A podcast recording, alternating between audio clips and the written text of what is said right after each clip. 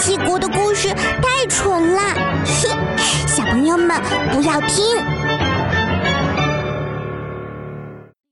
嗨，大家好，欢迎收听混童话广播，我是主播大表哥。上一期的节目，我们结束了幽灵国的故事，今天我们迎来了夜国的系列故事，请收听《七国蠢萌之夜国一》。一穿越国界的叶国荣。身为一个叶国人，你就要习惯不说话，你要习惯无尽的黑暗，脚下的沙砾随时可以变成绊倒你一生的深坑。你要习惯在噩梦中大声呼喊，声音却无论如何都传达不出来。黑暗终于消隐，光骤突降，然而没有人欢呼。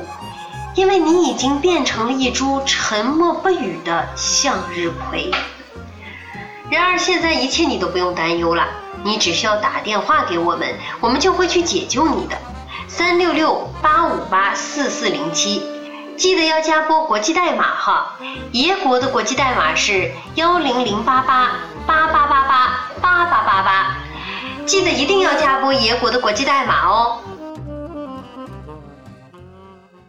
叶国人叶国荣正在收听午夜电台，这是邻国的广告节目，旨在解救更多被困的叶国向日葵宝宝。广告有效与否，我们暂且不去评判。大家都知道，广告嘛，肯定有夸大其词的成分。我们现在先讲一讲叶国人和向日葵的关系。大家也都知道了，叶国人顾名思义。生活在暗夜王国的人们，在夜里，他们是人形，他们生活在峡谷谷底，常年照不到阳光。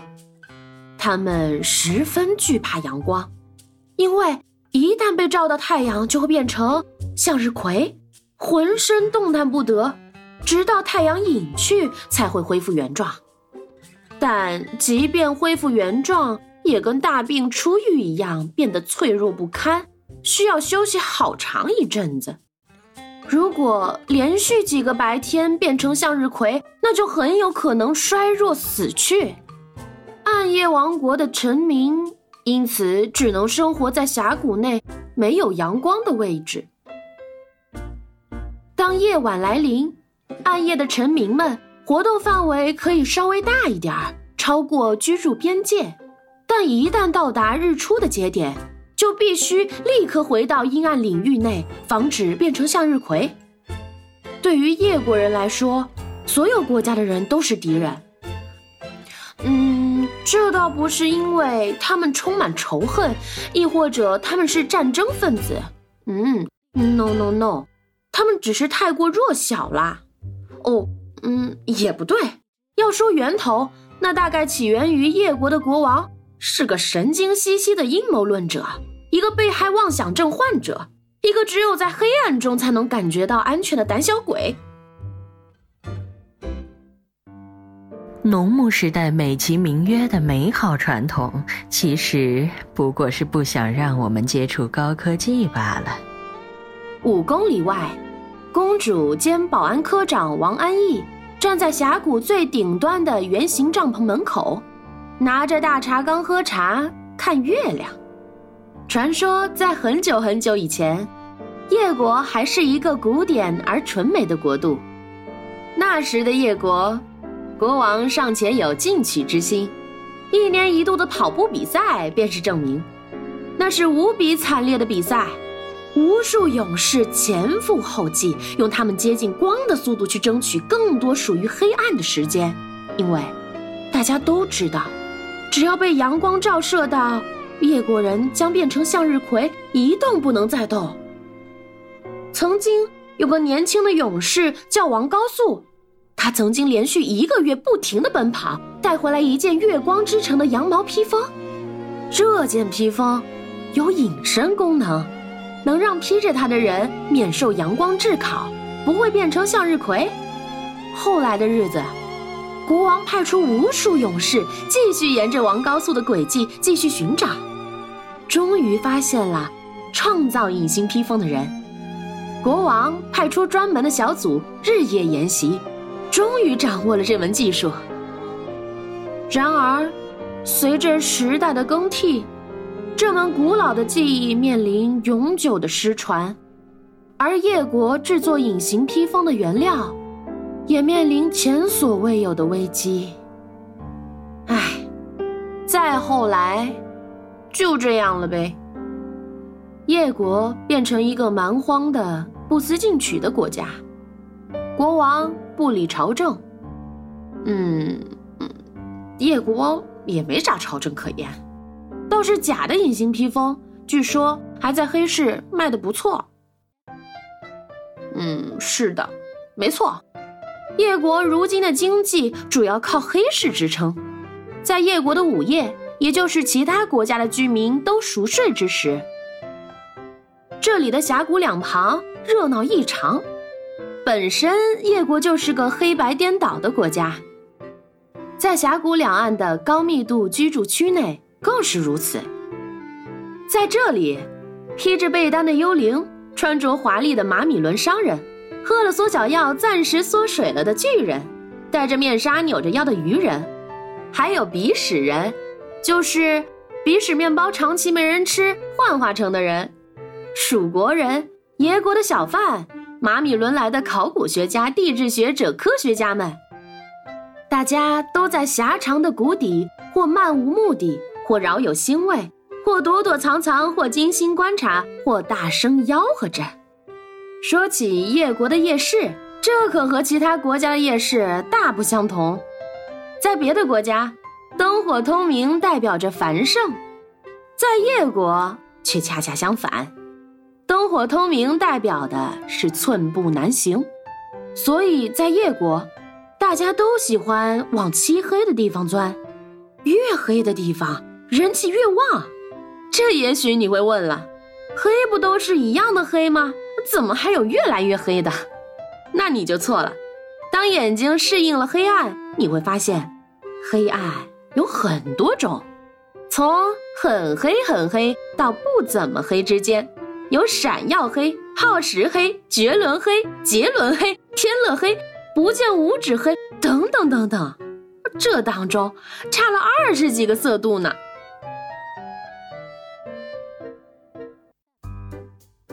在叶国的夜市，黑压压的叶国人蹲在地上售卖他们的产品。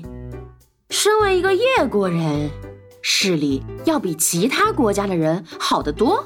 我是说，在夜晚，他们就像夜行动物，能把周围看得一清二楚。这可苦了来夜国探秘寻宝的外国人，他们一个个摸索着，一不小心就踢到了石头，或是踩到羊屎什么的。不过不用担心，只要在夜国生活上三天，任何人都会变得心明眼亮起来。嗯，我是说。在夜里，只要买到叶国特制的眼药水，大家也就都大差不差的能看清楚东西了。一开始，大家交易的是相同的东西，那就是闻名遐迩的月光隐形披风。每个售卖隐形披风的叶国人都宣传自己的披风绝对绝对是真的，他们甚至会唱一首歌作为证据。来，我们听听这首民歌，这可是他们一代又一代传下来的。我们野国的小绵羊儿，喝着野果的水长大呀，晒着峡谷上方的月光哟，长出影子一样的羊毛。我那笑起来可爱的妹妹，向日葵一样可爱的妹妹，亲手把它放成了仙儿哟，送给我那勇敢的哥哥。叶国人就这样唱着流传已久的歌儿，兜售各种名堂的所谓正宗或是祖传的隐形披风。这些披风是真的吗？不见得吧，黑漆麻糊的，披上当然像是消失了，因为本身也看不清人嘛。基本上市面上百分之九十九点九的隐形披风都是假货。这一点，所有的叶国人都心知肚明。假货的消息，慢慢的也就瞒不住了。毕竟买了假货的外国人回到自己国家，有想利用隐形披风偷东西的，被逮了个正着；有想披上隐形披风逃票的，被逮了个正着；有想利用隐形披风去刺杀谁谁谁的，被逮了个正着；有想披上隐形披风去参加前女友婚礼的，在婚礼上哭得哇哇叫。嗯，倒是没被逮个正着，因为大家呀都不忍心揭穿他，就假装看不见了呗。再后来呀，隐形披风终于变得不那么畅销了。叶国那伸手不见五指的漆黑的夜市上，又出现了各种有关披风的莫名其妙传说。和讲述其奇怪来历的章回体小说，像什么披风始祖和叶国英雄王高素啦，叶国历史上的五次联姻和隐形披风不得不说的故事啦，隐形披风大全内含以失传编织方法了，还有教你佩戴最时尚的隐形披风，怎样在隐形中保持优雅等一系列叶国人写的书，充斥在。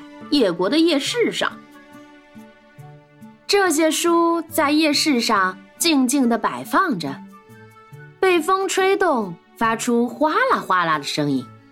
除了封面，你看不清一个字，但是你可以邀请卖书的小贩，一般也是原书作者，给你读上一小段。受邀者会非常乐意地清清嗓子，对着手指吐点唾沫。然后翻开书页，声情并茂的朗读起来。还有的叶国作者呢，不甘心专门写有关披风的介绍，他们写出了怎样在黑暗中奔跑。黑暗给了我黑色的眼睛，我却在阳光下掉出了瓜子般的眼泪等，有关叶国人跑步跑得飞快的技能方面的畅销书。就这样，叶国目前的经济体系全靠贩卖假的隐形披风。嗯，这个传闻。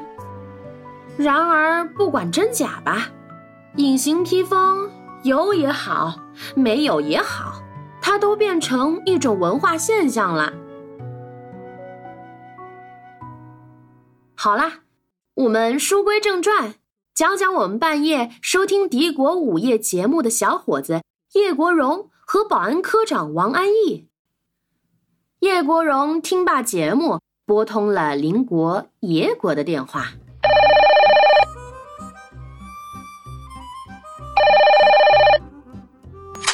喂喂，我是野国人叶国荣。我听出来了，你有什么需求？您请讲。我准备明天早上、白天哦，不是。是正午，或是下午、上午什么的穿越大峡谷。嗯，你继续说。我想问问具体解救的步骤是什么？嗯，你需要先汇款五百万叶卢币。然后呢？然后你就可以在阳光下自由的奔跑了，完全不用担心。我们就在不远处，我们有最先进的望远镜设备。从您起跑的一开始，我们就会锁定目标。一旦您变成向日葵，我们的人会马上越过边境，把您连根拔起。呃，如果同时起跑的有好几个呢？没关系，不用担心。你可以跟我们约定好你明天白天要穿的衣服。呃，我想穿三叶草运动套装。没问题，我记下来了。呃，还有啊，你们把我拔出来以后会运到哪里？我要过多久才能苏醒呢？是这的，我们会火速把您运到我们的地下广场，专门供叶国人休息的场所。我们还会把您的根茎泡进清凉药水，这样您会苏醒和恢复的更快点儿。不过药水是要另外收费的，每瓶药水售价是三百六十万叶卢币。还有，如果你担心我们的速度不够快，可以多雇佣几个搬运你的人。当然是需要付小费的，每个人是两百万叶卢币。叶伯荣手脚麻利的噼里啪啦按下了计算器。这个，请问你还有啥问题吗？我们是热线，后面还有很多需要帮助的听众。好，好。哦，对了，我们的账户是九五五三零二幺三三三五五五三七三四四八，是爷国的爷大银行哈。好的，好的，我知道爷国，爷国爷大，五三七三杠四四八。叶国荣嘟囔着走出房间，去找自动存取款机汇款。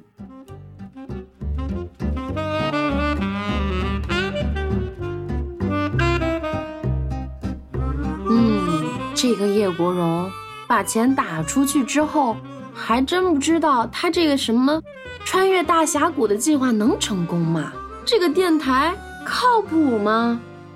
哎呀，我还真是挺担心的。咱们等下期节目再揭晓答案吧。我是主播大表哥，咱们下期再见。大家好，我是咕咚大狐狸。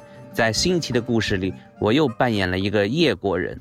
Hello，大家好，我是鹏鹏，我是这次故事当中的爷国电台主持人。一起来混童话吧！